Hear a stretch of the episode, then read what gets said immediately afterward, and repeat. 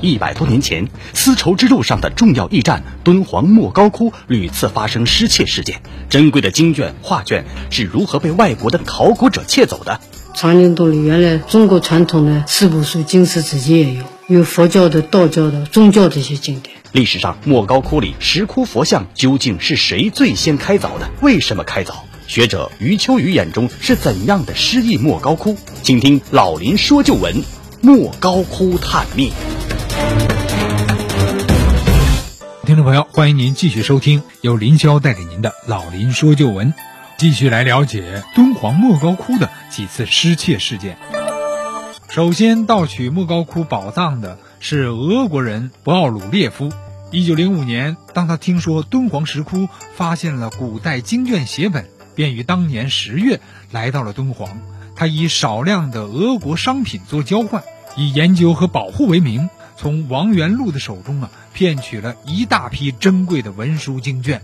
博奥鲁列夫将经卷带回国之后，一直到了一九六三年他去世了，人们才知道这一情况。第二个来到敦煌的是英国探险家、考古学者斯坦因，他凭着冒险家追寻宝藏的本能，听说了敦煌宝藏的消息之后，于一九零七年长途跋涉赶到了中国。他带着一个姓蒋的翻译。骑着马直奔敦煌莫高窟。英国人斯坦因见到了王道士之后啊，他一看到王元禄的住处，请人画的唐玄奘去西天取经的壁画，进而了解到王道士十分崇拜唐玄奘。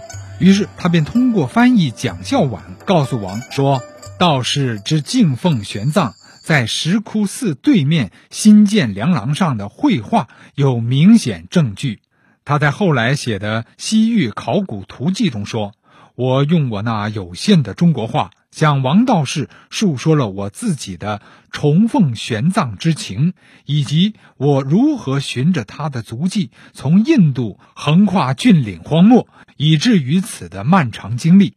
他显然是被我感动了。”而另一方面，斯坦因又以一种真诚的样子给了王道士一些银子，说算是给寺院的捐赠。就这样，王道士终于为他打开了藏经洞密室的门。斯坦因进入藏经洞，眼前呈现出的丰富的文物，他简直一下子目瞪口呆。只见密室里的物品前所未见的经文浩志，昏暗的油灯照耀下。密密麻麻，一包包的手抄本堆在那里，几乎有三米之高。经过测量，这密室的容积啊，近十四立方米，满是和书卷、经卷、画卷。中央电视台十集大型纪录片《敦煌》第一集中有这样一个片段。这张照片记录了斯坦因沿途进行地图测绘的情景。我们是个向前行进的大旅行队。除骆驼外，还有十五匹马，三十头毛驴。如果是一个纯粹意义上的学者，或者是一个民间的探险者，他有这样的能力。看到时机成熟，斯坦因告诉王元禄说，有成捆藏品要暂时拿出来做学术研究，抄本书卷，让诚心向道的人啊能够鉴赏，等同于弘扬佛法，功德无量。斯坦因一方面讨好王元禄，一方面利用中国助手，将大捆的珍贵文物搬到了驻地。最后，他装了满满二十四箱经卷、精美的绣品等文物。之所以王道士让斯坦因拿走了这些宝物，一是在长达几年的时间里，他多次求助官方以予重视，但是无人过问，这使他心灰意冷。二是为了完成他的宏愿，要清扫洞窟、修建三层楼、架设木桥，这也需要银子。第三呢，是斯坦因通过唐玄奘沟通了与他的思想，这个探险家追求的事业和精神也感动了他。余秋雨在他的散文《道士塔》中写道：“这是一个巨大的民族悲剧，王道士只是这出悲剧中错步上前的一个小丑。”一位年轻的诗人写道。那天傍晚，当冒险家斯坦因装满一箱又一箱的一对牛车正要启程的时候，他回头看了一眼西天凄艳的晚霞，那里一个古老的民族的伤口正在滴血。当斯坦因满载而归，回到英国，他受到了热烈的欢迎。因此而被英国皇室封为爵士。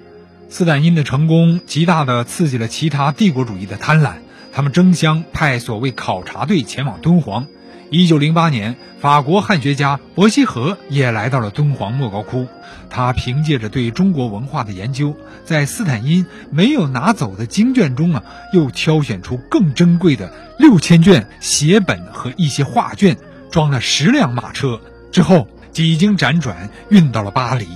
他还拿了极少的一部分汉文写本来到北京啊进行炫耀，他的行为引起了爱国学者的极大愤慨，纷纷上书，这才引起了京城官老爷的注意。一九零九年，北京的学部正式颁布文告，命令敦煌县令陈泽把千佛洞所剩的古写本全部运送到北京保管。然而，当朝官员们知道其价值的时候，不是去考虑如何的保护它，而是千方百计的都想窃为私有。广告之后，欢迎您继续收听。